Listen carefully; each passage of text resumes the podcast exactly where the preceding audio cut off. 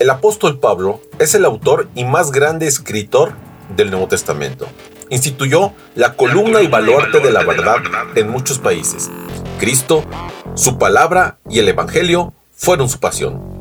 La palabra pasión a veces tiene la tendencia a un sentido negativo, refiriéndose a una vida carnal, lejos de una vida en Cristo. Sin embargo, tiene también un significado sumamente positivo, como emblemático, bandera, identidad, propósito innegociable, un celo sin límites. En fin, era su buque insignia. Iniciamos con Pablo, reavivado por una pasión.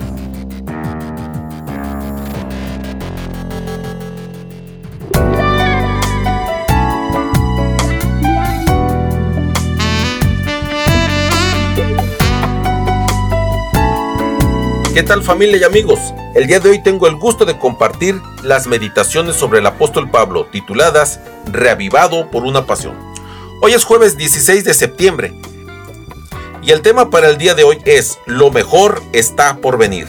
La cita la encontramos en primera de Tesalonicenses 4.1 que dice, Por lo demás hermanos, os rogamos y exhortamos en el Señor que de la manera que aprendisteis de nosotros, como os conviene conduciros y agradar a Dios, así abundéis más y más.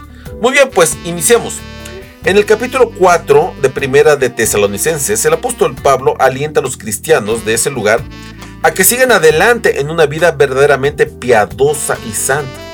También les enseña que una vida de santidad y de justicia consiste en amar a los demás trabajar y empeñarse por vivir tranquilamente como resultado de la confianza en Dios.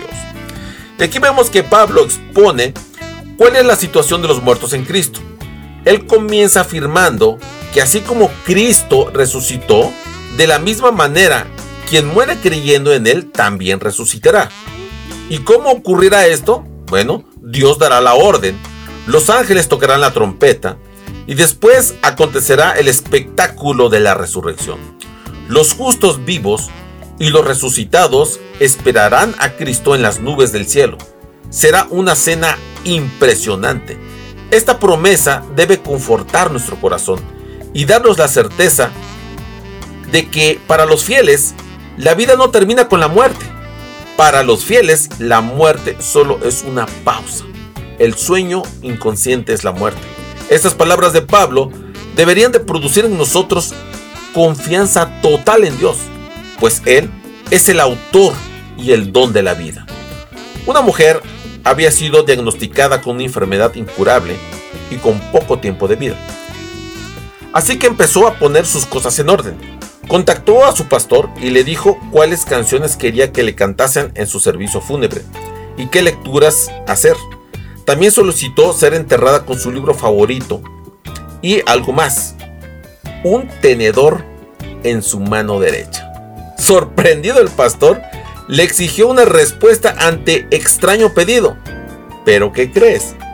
Con una sonrisa la mujer le explicó.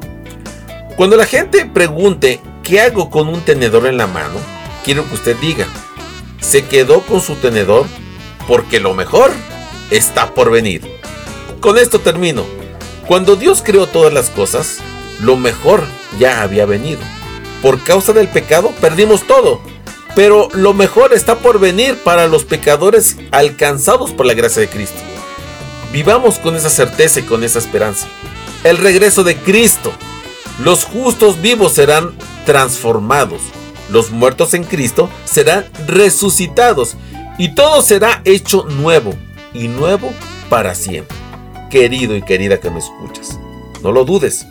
Hoy puede ser un gran día, pero lo mejor está por venir. Que tengas un excelente día.